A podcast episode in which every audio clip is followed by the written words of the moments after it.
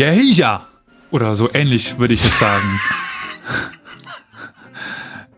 Und äh, daran anschließend, ey, Etesen. Was?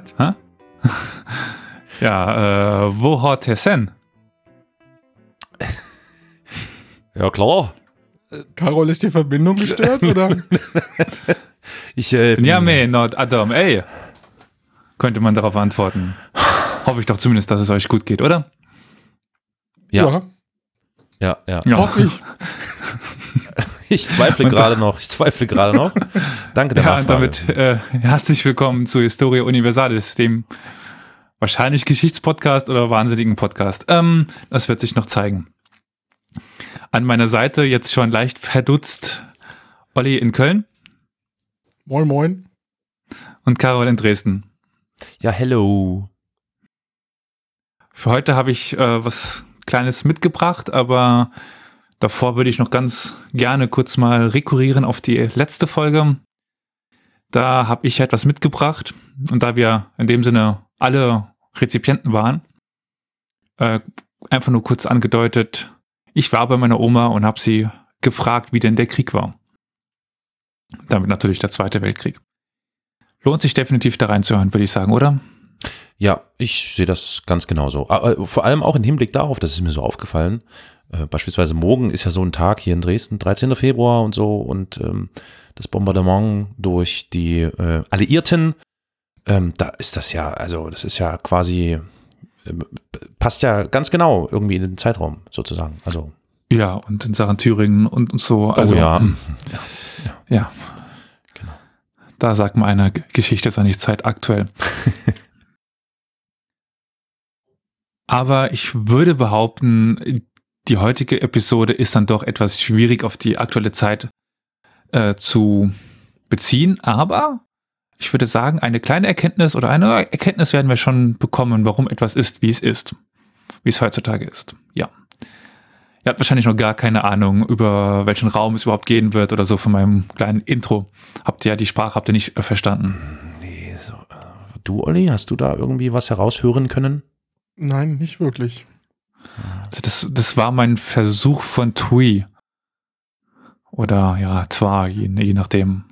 Tui, zwar Sprachen. Habt ihr wahrscheinlich immer noch keine Ahnung, das ist aber auch egal. Nee, ja, genau. Und bezeichnend für heute wird auch sein, dass ganz viel Unbekanntes, ganz viel heißt es, ja, wir könnten das, wir wissen das nicht so genau und sowieso es gibt eine Quellenarmut und ähm, ja, wir sind also in einer relativ dunklen Zeit, äh, die aber eigentlich sehr interessant ist. Hm, Das ist mir alles. Kannst du jetzt mal hier Tacheles bitte? Das ist mir hier alles zu. Ja, kann ich. Oh, Wir gehen ins 10. Jahrhundert und äh, lesen beim dem arabischen Historiker Ibn Haukar etwas. aha. Der Fürst von Audogost unterhält Beziehungen zum König von Ghana. Der König von Ghana ist der reichste auf Erden wegen seines Reichtums und des Vorrats an lauterem Gold, das seit ältester Zeit den Boden entnommen wird, zum Nutzen der vorangegangenen Fürsten und des Gegenwärtigen. Wir haben jetzt also augenscheinlich einen arabischen bzw. islamischen Chronisten aus dem 10. Jahrhundert, der über einen Fürsten und einen König berichtet. Den Fürsten können wir jetzt nicht so gut einordnen. Oder habt ihr eine Idee, wo Audogost liegt? Nein. Nein. Ich eigentlich auch nicht. Davor. Wenn man es googelt, dann findet man relativ schnell raus, dass das in der Sahara liegt. Ah, langsam. Okay. Ja, in der Sahara weiter. Hm. Ich habe da so eine Ahnung, aber machen wir weiter. Hm, ja. Ja gut, das nächste Königreich, was benannt worden ist, damit könntet ihr was anfangen. Ghana. Okay, So gut. vom Namen her. Ja, nee, ja, also sicher, klar. Hm. Aber damit ist nicht der moderne Staat Ghana gemeint, aber ein Staat, auf den sich der moderne Staat Ghana bezieht. Und damit sind wir jetzt wo unterwegs? Ungefähr so, so räumlich, so ganz grob. Äh, ja, im, äh, im, äh, äh, ja, irgendwo da im äh, arabischen Afrika, Raum. ganz grob. Ist nicht Ja, Afrika, ja. Okay. ja. Ja. gehen wir mal vielleicht noch nach Westafrika und dann sind wir, denke ich, ganz gut verortet. Aber wieso zitiere ich jetzt einen arabischen Chronisten, der über Ghana schreibt? Hm. Wegen dem Gold, also, hast du doch gesagt. ja, aber wieso zitiere ich keinen afrikanischen Chronisten, der über Ghana schreibt? Oder einen nordafrikanischen Chronisten oder irgendwie jemand, der näher dran ist, ein Tuareg oder sowas. Aber genau, ja. ich hätte, das war meine Überlegung. Ich hatte gedacht, ah, hat es vielleicht was mit dem Tuareg zu tun? Mhm. Nee, ja, gut. Also da würde ich gerne nachgehen und dann äh, noch eine kleine Reihe begründen. Mhm. Was für eine Reihe das ist, fragt euch jetzt bestimmt. Aber ich denke, das wird dann nach der heutigen Folge klar sein. Wenden wir uns jetzt nochmal Ghana zu, was übrigens häufig in Abgrenzung nur G-A-N-A geschrieben wird, um eben nicht mit GH wie das moderne Ghana. Ja. Und es liegt auch nicht am Atlantik, wie das moderne Ghana.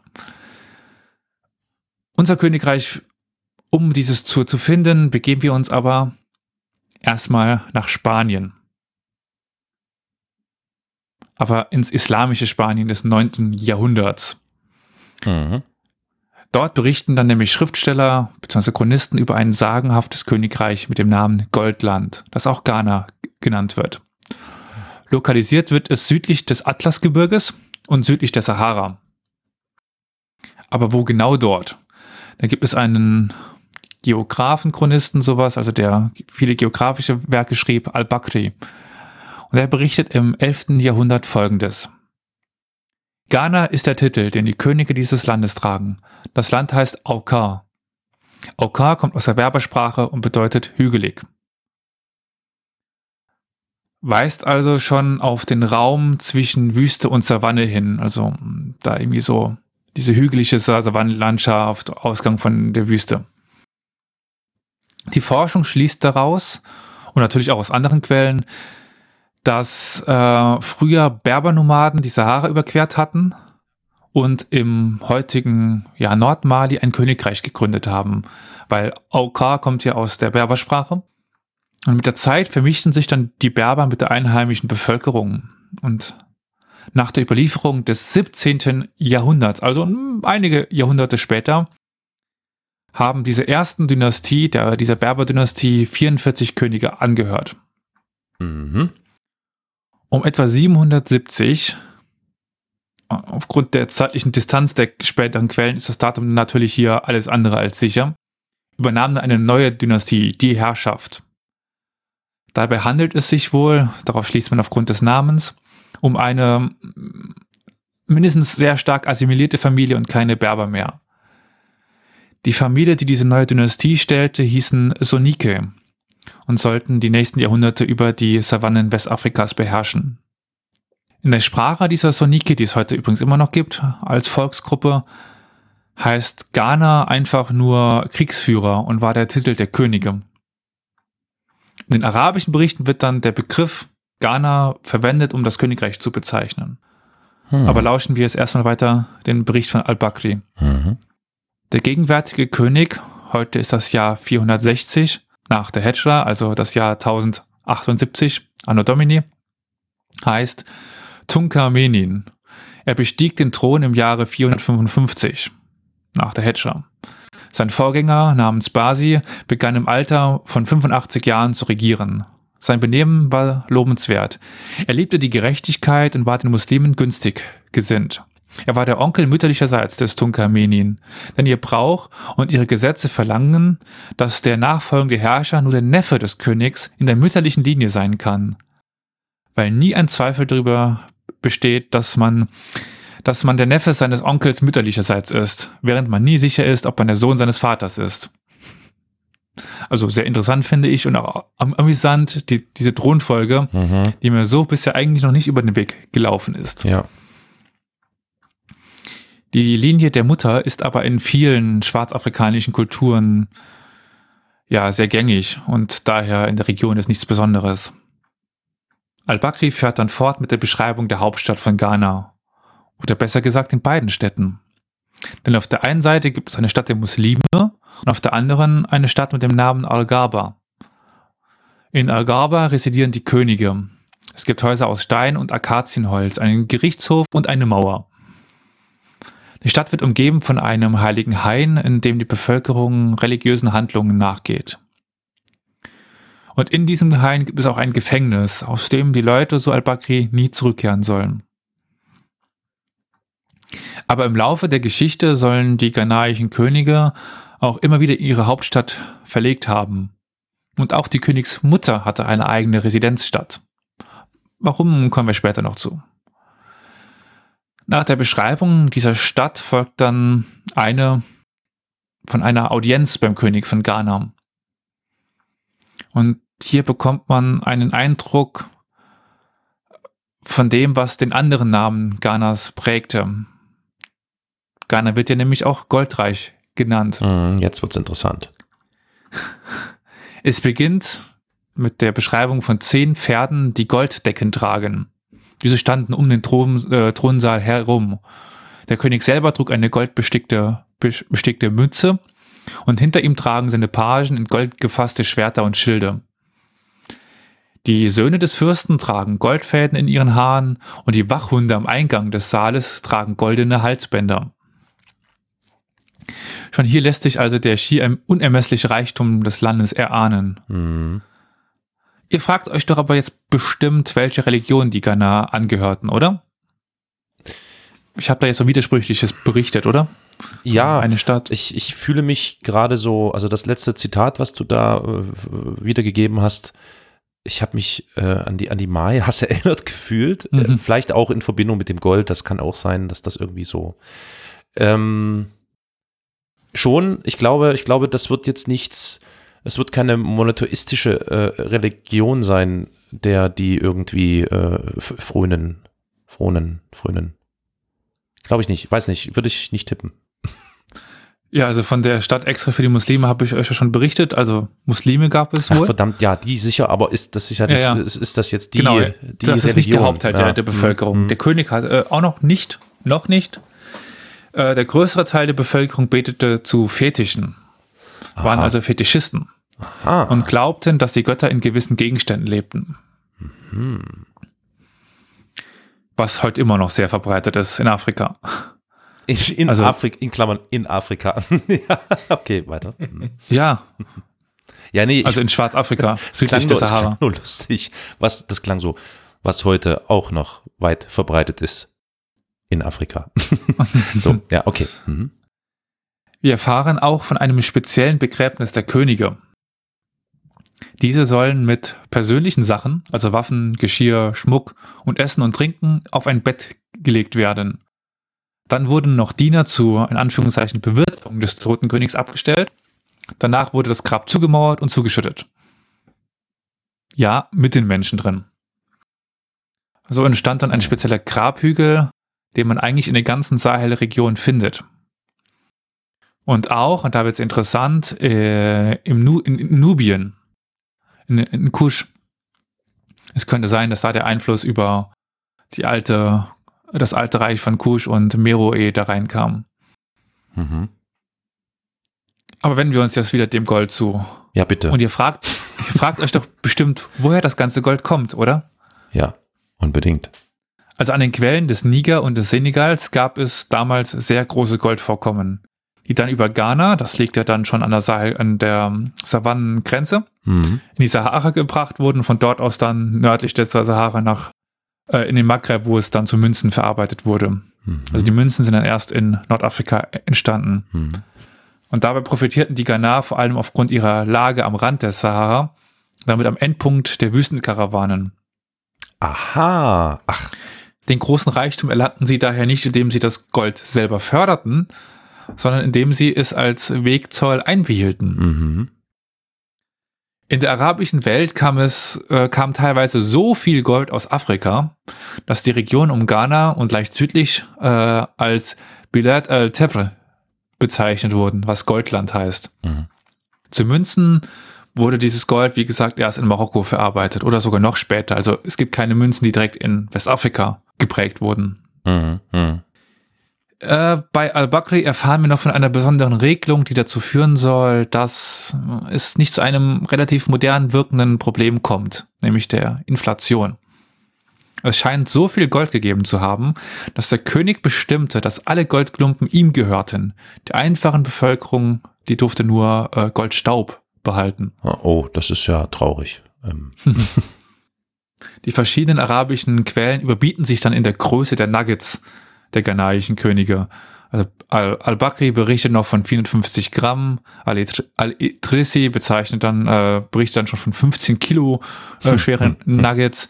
Ibn Khaldun setzt dem Ganzen dann die Krone auf und berichtet von einem Goldnugget, das fast eine Tonne gewogen haben soll. Natürlich. Mhm. Äh, also es muss auf jeden Fall viel Gold gegeben haben. Ja. Es gibt auch einen Bericht, dass der König stets ein Pferd mit, äh, an ein, also sein Pferd an einen Goldstein festgemacht haben soll, als Flock. Das, ach so, ich dachte während des Reitens, das arme Pferd, ich dachte schon, okay. ja. Nein. Um das hier auch nur ganz kurz anzuteasern und wer zum Beispiel Civilization spielt, äh, der wird, das auch vielleicht was sagen. Es gibt dann einen späteren König von Mali, der bei seiner Reise nach Mekka und Medina auch durch Ägypten kam, mhm. die dortige Wirtschaft über Jahre hin ruiniert hat durch seine Goldzufuhr. Der wahrscheinlich inflationsbereinigt reichste Mann der Geschichte. Mansa Musa. Aber ja, egal, okay. das ist dann. Guter Hinweis später. für alle Gamer. Mhm, ja. Mhm. Hm. Viel mehr erfahren wir dann aber auch nicht über das Gold im Königreich Ghana. Über den Islam hingegen schon. Denn dieser schien dort langsam Fuß gefasst zu haben. Und der ist ja auch immer noch vorhanden. Also Mali ist zum größten Teil muslimisch momentan. Mhm. Auch noch äh, Burkina Faso. Faso. Er scheint über die Händler in die Region gebracht worden zu sein. Weshalb er auch eigentlich nur in den Städten, in den wichtigen Handelsstädten zu finden war. Auf dem Land waren die Menschen dann immer noch ihre Naturreligionen verbunden. Es gab scheinbar nie große Missionierungen oder andere Maßnahmen zur Religionsverbreitung weshalb auch heute noch die Naturreligionen weit verbreitet sind in Westafrika. Hm, hm, wie du schon sagtest, ja. Ja. Ich habe bisher nicht wirklich umreißen können, wo genau das Königreich Ghana lag. Immer nur da so ungefähr. Irgendwo da an der Sahelgrenze. Ja, na, Sudan so in der Drehe. Nee, nee? Mali. Mali. Ah, warte mal, ich muss mal, warte mal, ich muss mal hier eine Karte aufmachen. Eine Karte aufmachen? Ja. ja, Mali. Okay. Also quasi unterhalb vom Maghreb, auf der anderen Sahara-Seite. Im Sudan war, also nicht am, am Nil, sondern am Niger und Senegal. So. Ah ja, mhm, mhm, mhm. Okay. Also neben dieser schlechten Quellenlage gibt es dafür noch einen anderen Grund, warum man nicht genau verorten kann, wo dieses Königreich lag. Und das ist die Einstellung der Afrikaner gegenüber Herrschaft. Mhm. Das finde ich eigentlich sehr interessant und auch noch auf die heutige Zeit übertragen. In den trockenen oder halbtrockenen Zonen Afrika ist man ja meistens zwei Klimaextremen ausgesetzt. Ja. Regen oder Trockenheit. Ja. Und die Böden sind ja größtenteils leider ziemlich unfruchtbar. Das ist diese rote Erde, die tief, die sehr tief äh, erodiert worden ist, sehr aus, ausgewaschen, also fast nur noch Eisen drin. Mhm. Das heißt, man muss nach drei oder spätestens vier Ernten weiterziehen und ein neues Stück Land suchen. Ja. Und so kam eigentlich nie jemand auf die Idee, Boden als Besitz zu deklarieren. Mhm, mh. Weil in ein paar Jahren muss man eh weg, da wertlos war. Ja. Und das Einzige, was wertvoll war, war Arbeitskraft von Menschen. Daher ist das Verständnis der Sahelkulturen von Besitz nicht Land, sondern Arbeitskraft an Menschen. Also herrschte ein König von Ghana nicht über die Region von X bis Y, sondern über eine Anzahl von Menschen. Hm, hm. Und ein neuer Krieg ist auch nicht das Ziel, dann die territoriale Ausbreitung, weil das Land ist ja eh irgendwie schon jedem, wer will, ja. sondern es ist die Eroberung von neuen Arbeitskräften. Ja. Oder ja. halt auch Bezeichnung äh, Sklaven. Ja. Weshalb dann die Europäer auch sich so super da einklinken können. Mhm. Weil die afrikanische Kultur kennt Sklaverei schon von jeher. Mhm. Um dann wieder einen früheren Punkt anzugreifen. Eine Hauptstadt gab es eigentlich nicht dieses Reiches. Eine Residenz, klar, aber die war halt dort, wo der König war und wo sie sich versorgen konnte.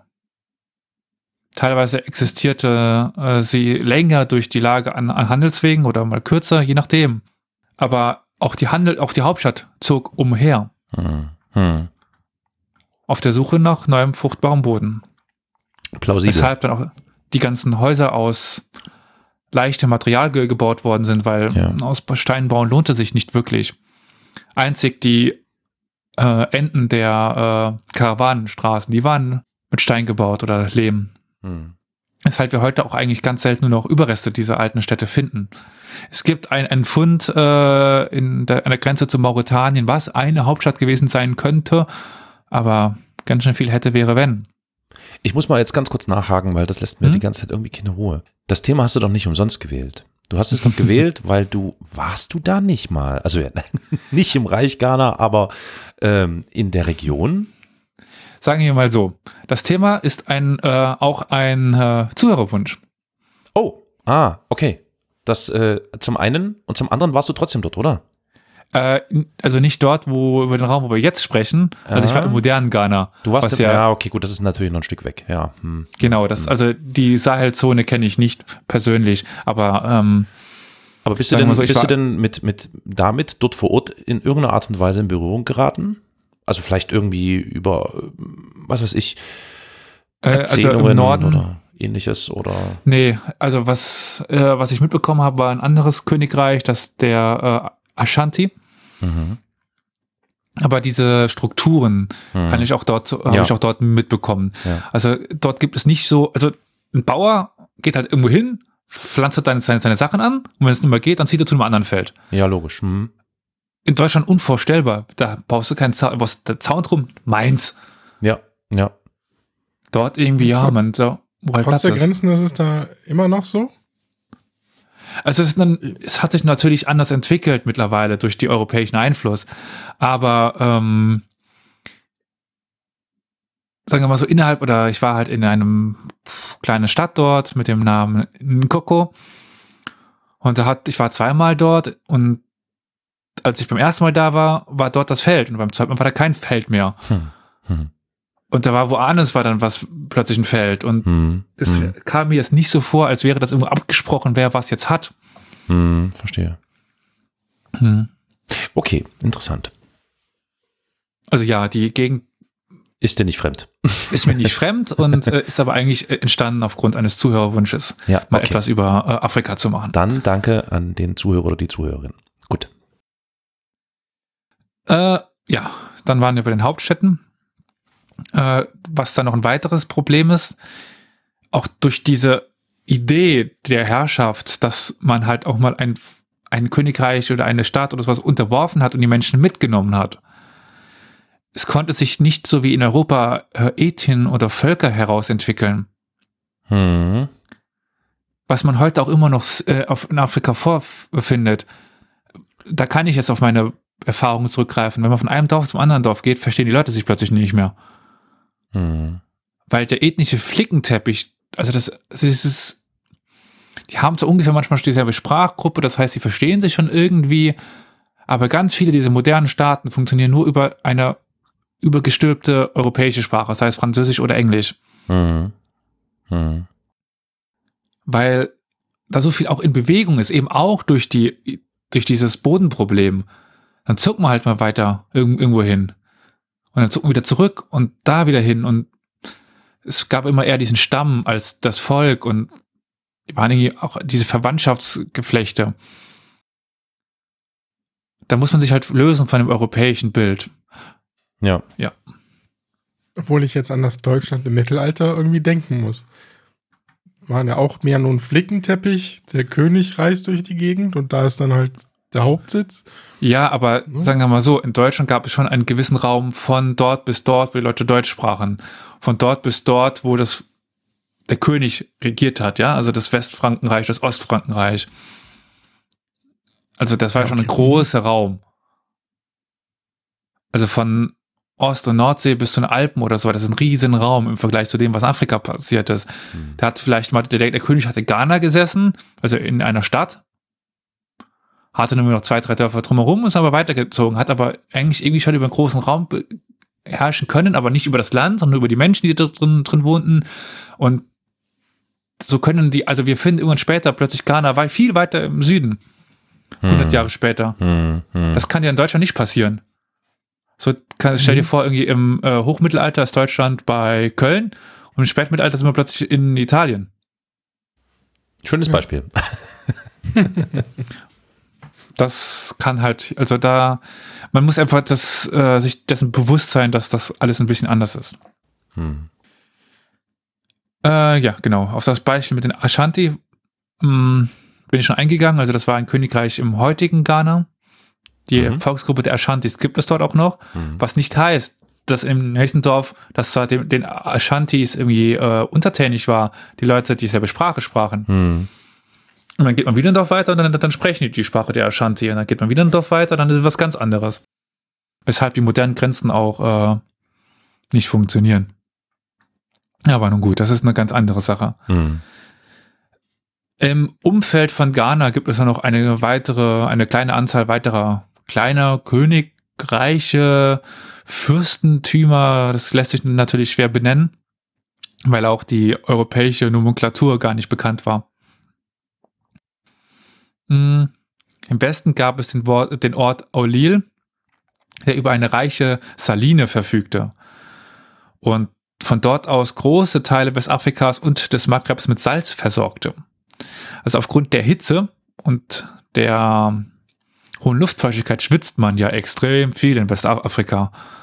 Das ist äh, als Europäer echt ungewohnt. Hm. Man verliert sehr viel äh, Salz dadurch. Hm. Und Olil war es eben, der fast, also der sehr viele Menschen mit Salz versorgte. Im 10. oder 11. Jahrhundert wurde dann im Norden Ghanas eine neue große Saline gefunden, die dann Olil bald auch den Rang ablaufen sollte. Aber da kam die Salzversorgung her. Zwischen Olil und Ghana im Süden lag dann an den Ufern des Senegals ein Reich mit dem Namen Sanghana, das wir leider noch weitaus weniger wissen als über, über Ghana. Nahe Sangana lag dann Tekrur und laut den Quellen nahmen die Herrscher von Tekrur als erstes in Westafrika den Islam an, also als Königshaus, weshalb die arabischen Gelehrten dieses Königreich sehr hervorhebten. Teilweise wird dann sogar der Name Bilad al-Tekrur verwendet, um Westafrika zu bezeichnen und Pilger nach Mekka aus Westafrika werden auch als Takruri be bezeichnet. Hm.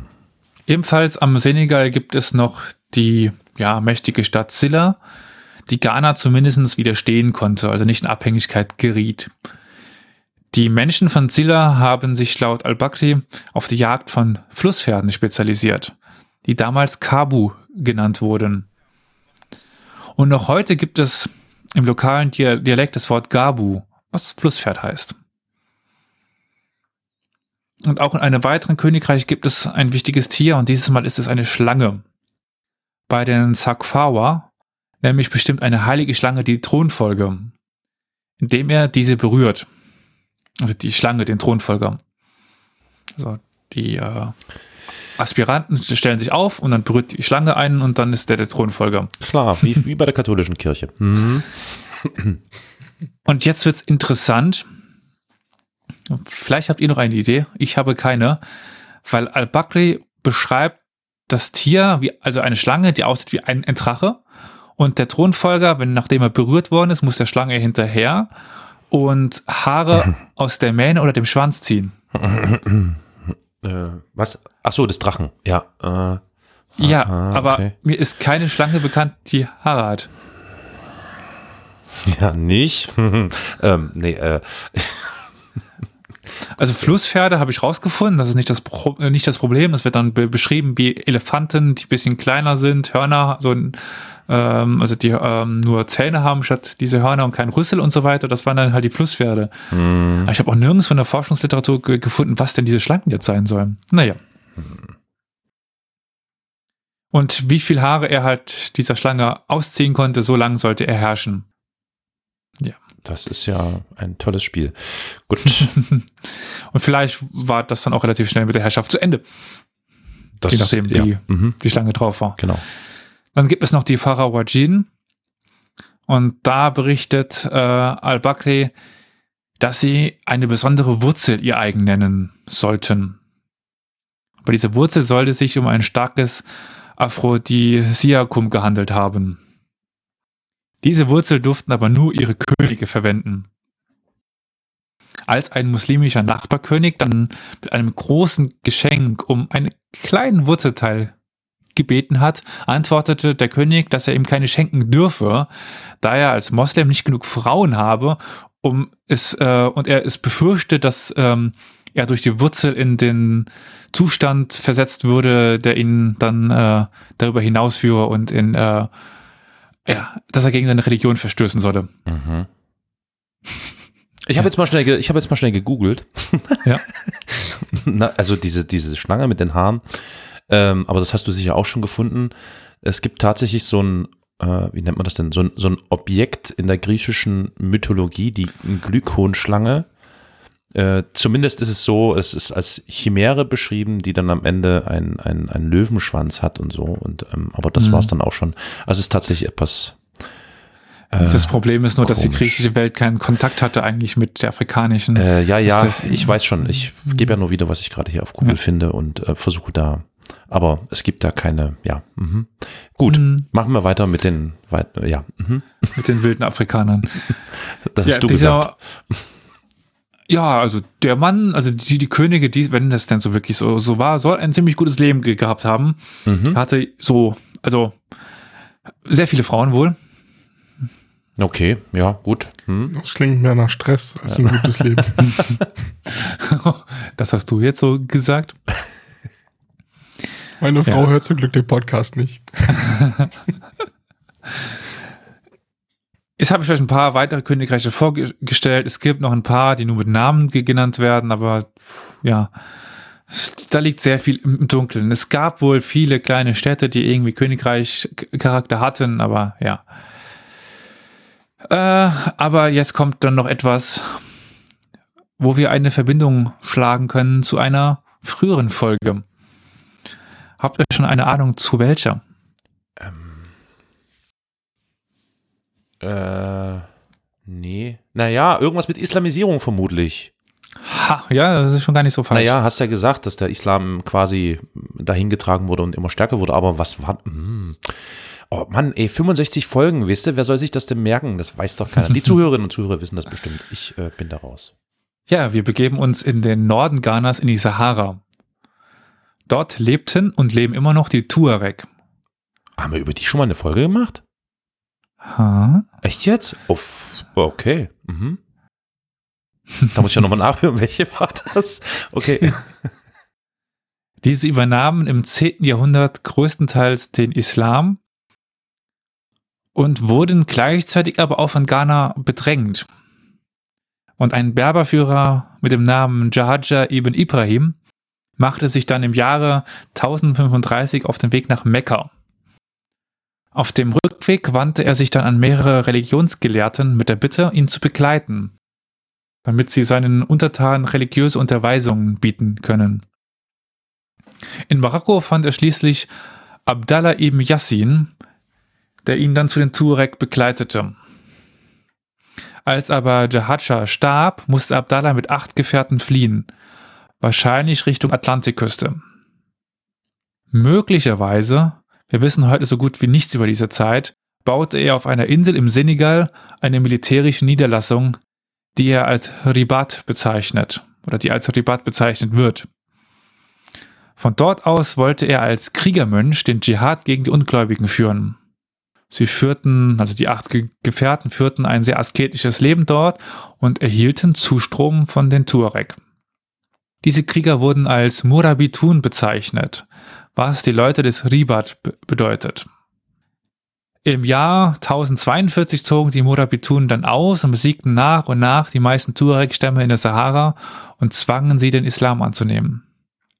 1053 tauchen sie dann erstmals am Rand des Atlasgebirges auf und eroberten Schildmassa. Habt ihr vielleicht jetzt eine Ahnung, auf welche Folge ich anspiele? Ja, das müsste ja dann wohl Folge 19 sein. Die Berberreiche im Mittelalter? Jo. Jo. Ha. Puh, okay. Äh, zum Glück haben wir eine Episodenliste auf historia-universales.fm. Da kann man das dann relativ schnell sehen.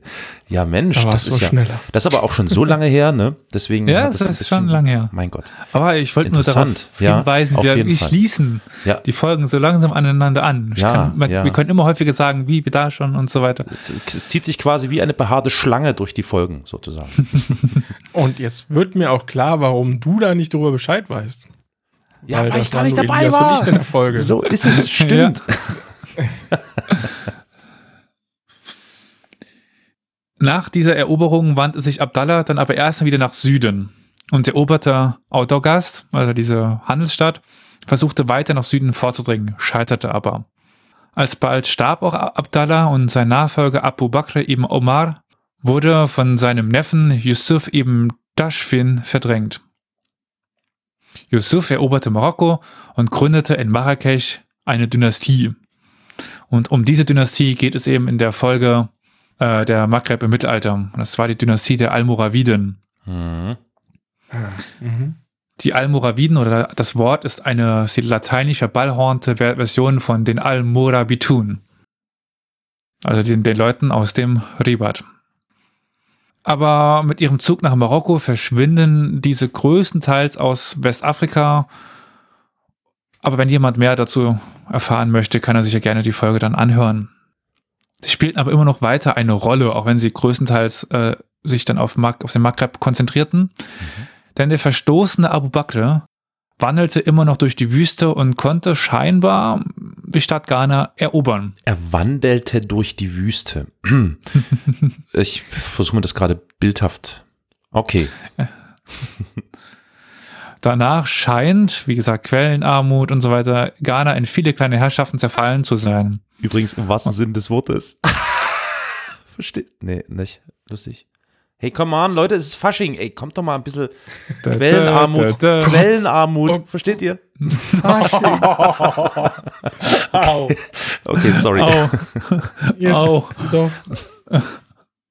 Äh, Ich glaube, äh, der Kölner will, dass das Karneval ge- genannt wird. Ja. Und die Quellen verstummen auch erstmal für rund 100 Jahre. Denn erst dann schreibt wieder Al-Idrisi über Westafrika. Die Stadt Ghana scheint noch zu existieren, aber sie scheint viel von ihrer ehemaligen Größe eingebüßt zu haben.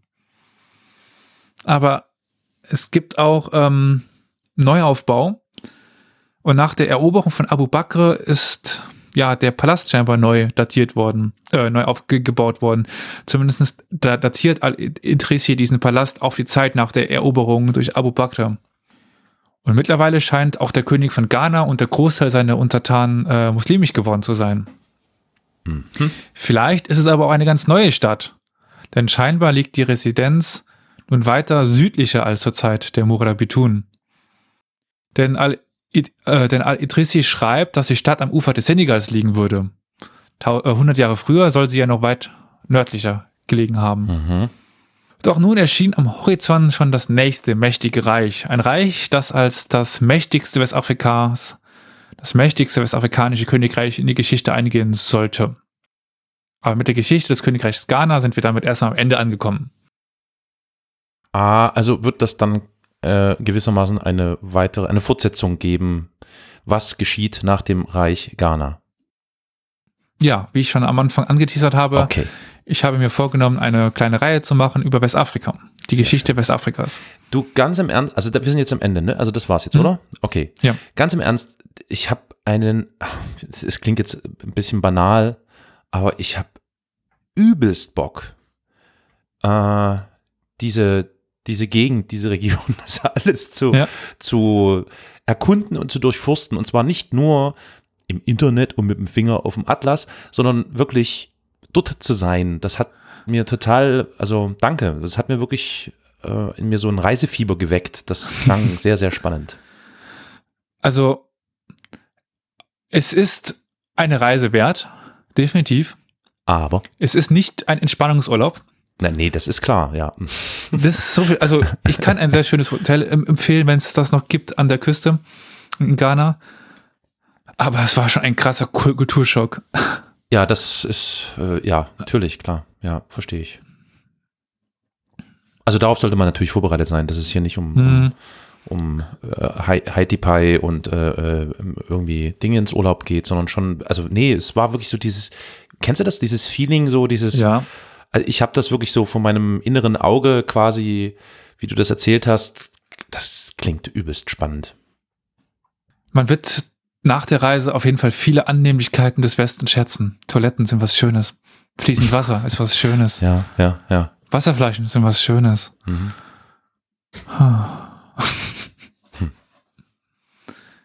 Da könnte man ja eigentlich, naja, Gott, nee, haben wir ja eigentlich auch schon gemacht. Also so über diese. Ja, das ist, äh, naja, mm, äh, wir, wir stehen ja nun gewissermaßen, äh, also das ist ja alles noch, es ist ja alles sehr weit weg äh, zeitlich Mhm. und ähm, trotzdem ist es ja interessant zu sehen, wie sich welche Regionen entwickelt haben. Ne? Also zum Beispiel, du hast es ja schon während der Folge jetzt hier erwähnt, warum sich wie was entwickelt, ist ja schon aufgrund der klimatischen Bedingungen und der geografischen Mhm. Bedingungen und so weiter. Das hängt ja davon alles ganz äh, klar ab. Aber eben, ne, es ist, es, also ich habe gerade übelst Laune, darüber nachzudenken, ähm, warum was wie ist. Also, verstehst du, was ich damit zum Ausdruck bringen Ja, möchte? Also wie du es schon sagst, also man weiß dann diese oder jene, ähm, diesen oder jenen Komfort zu schätzen. Aber warum? warum ist das so? Und warum ist das, äh, also es ist schon ein total interessantes Thema, auf jeden Fall. Also schon wirklich einfach diese, diese ganz gegensätzlichen äh, klimatischen, geografischen, kulturellen Bedingungen, all das, das ist, ich finde das irre spannend. Das ist ähm, Ja. Wahnsinn. Also deswegen verstehe ich, dass das ein Thema ist, was dich zum Beispiel interessiert und weswegen du darüber gern sprichst. Aber Olli, du wolltest auch was noch mal sagen? deut Genau, das zeigt nochmal deutlich, äh, ja, was für ein Glück wir mit unserem Bereich in Europa haben, wo alles relativ stabil ist. Ne? Äh, Ich weiß, das ist, Vom- das ist zum Beispiel auch so eine Frage. Hast, Im Prinzip hast du recht, Olli, aber ist, ich weiß nicht, ob die unglücklich sind. Weißt du, was ich meine? Nein, das, nein, nein, Also, nein, oder, so- so war oder okay, gemeint. oder ja, also ich glaube, diese schon allein die Tatsache, dass man jetzt über den Begriff Glück oder über die Definition des Begriffs Glück, Ja, aber der, ne? der Bauer bei uns zum Beispiel hat ja in Anführungszeichen das Glück, er kann an der gleichen Stelle einfach bleiben und immer wieder ne, neu Aber weshalb zum Beispiel das Verhältnis von Besitz dort ein ganz anderes ist. beispielsweise, genau, Genau. ja, ja, hm, stimmt, ja, ja. Ich meine, mittlerweile durch den ganzen Kon äh, Kon Konsum aus dem Westen ändert sich das. Gewiss, das hat natürlich einen Einfluss, ja klar, klar. Aber an sich war den Menschen dort Besitz weitaus weniger wichtig als uns in, in Europa. Ja, ja. Nichtsdestotrotz hat es dort eben auch zahlreiche Kriege gegeben, ja. Ähm, man, man Hm. bringt ja, also so, so auch recht oberflächlich gedacht, aber man bringt ja Kriege meist immer mit Besitz, Besitzstandswahrung und ähnlichem in Verbindung. Ja, gut, Äh, ja, der ich war, war halt ein anderer. Ga- ja, war dort in gewisser Weise ein anderer. Trotzdem könnte man jetzt oberflächlich betrachtet sagen, ja, eigentlich gab's, ging ging es ja da weniger um territoriale Dinge, sondern eher, ne, so, also das ist schon alles, Mhm. ich finde das, also es, wenn man, wenn man, also Le Leute, Zuhörerinnen, Zuhörer, ihr da draußen, die jetzt gerade zuhören, wenn ihr irgendwie Zeit habt oder so, in der Regel habt ihr das, weil ihr hört das ja sonntags, also da fängt zumindest äh, der Zeitraum an, an dem ihr das anhören könnt, dann setzt euch hin und äh, macht mal wirklich so einen übelsten Brainfuck. Also durchdenkt das mal in aller Ruhe. Das ist, ich finde das total krass. Sehr, echt irre spannend. Und, und, und danke dafür, Elias, weil einem das immer wieder ins Gedächtnis holt, dass wir, glaube ich, man kann halt einfach mit diesen Denkmaßstäben, wie wir sie uns heutzutage ähm, quasi, naja, weniger auferlegen, sondern wie wir sie halt so gewohnt sind zu nutzen, das funktioniert alles überhaupt nicht.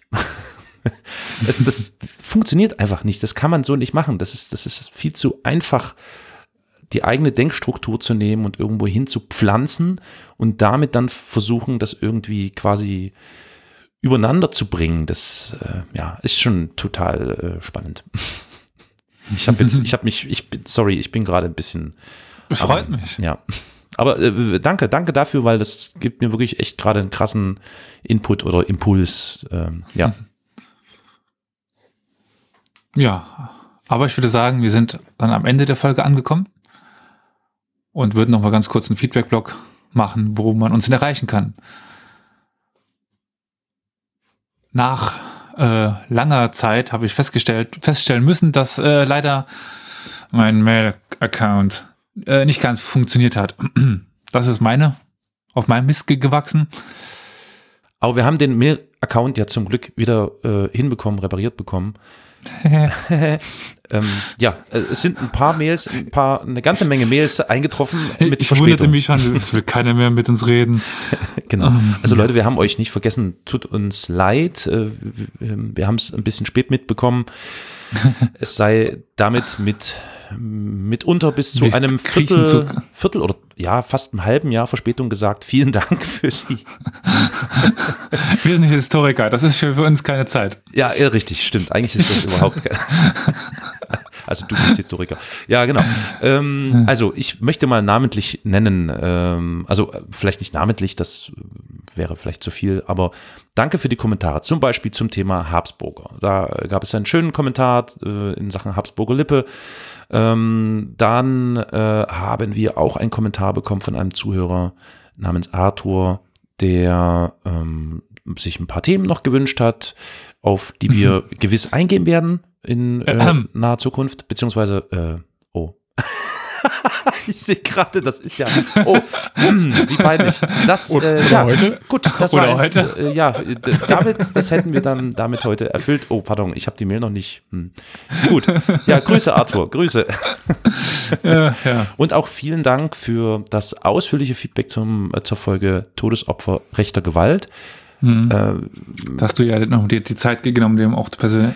Genau, Dem, da, da äh, haben wir natürlich auch nochmal eine kurze Antwort abgeschossen. Und ähm, dann gab es auch noch von einem Zuhörer einen Kommentar zur Lautstärke der Folgen. Das, hast du ja aber sowieso schon angegangen. Mal gucken, ja, also gebt gerne mal Feedback, ob sich das jetzt verbessert hat oder so, ob euch das zu laut oder zu leise ist, wie auch immer. Also summa summarum, vielen Dank für das viele Feedback, was wir leider erst später gesehen haben.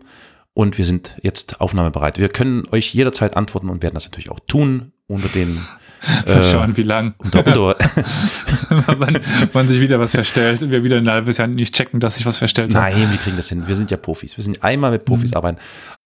Aber ab jetzt sind wir wieder zu erreichen per, per Mail und die Mail ist äh, podcast.historia-universales.fm.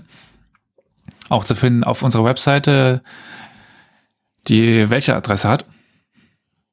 www.historia-universales.fm. Dort findet ihr sowieso alle wichtigen Info äh, Kontaktinformationen. Jo. Wir sind aber auch vertreten auf Twitter. Zum Beispiel, nein, nicht zum Beispiel, sondern ganz konkret unter dem Handle at Geschichtspot. Und ihr findet uns natürlich auch auf YouTube. Ja, da ist es Historia Universalis, der Geschichtspodcast. Und wenn das alles nichts für euch ist, könnt ihr natürlich auch gerne zu dem Social Network äh, Facebook gehen. Dort sind wir zu finden unter Dem Händel Geschichtspodcast oder unter unserem Namen Historia Universalis. Dann äh, gilt es jetzt noch auf Wiedersehen, auf Wiederhören, bye bye, bis zum nächsten Mal zu sagen. Wie macht man das denn jetzt auf äh, da äh, tu, tu, tu, tu, tui? Also die Sprache der modernen äh, Ghana ist Tui größtenteils. Und in dem Sinne, weil du gerade schon in die, in die Reiselust kamst, würde ich sagen, Nante je, also die gute Reise. Und dann Jebehaya, also bis, bis bald. Und äh, Wone Nyama Niko, also auf Wiedersehen. Gut, dann äh, das, liebe Haya. Sagt noch irgendjemand was oder, oder nicht? Äh, hatten wir doch jetzt alle, oder? Hast du jetzt Tschüss gesagt? Hab ich nicht eben? Oh Gott. Ich hab Hier, dich, hier zum also ich Reinschneiden. hab dich nicht, ich hab dich nicht gehört, Alter. Okay, gut. Alles klar. Oh Gott. Kannst du normal Ich bitte? Das alt. war jetzt mit Lachen. Was denn? Na, tschüss. Oder was auch immer. Tschö mit Ö. Sehr gut. Ja, bis Denver. So.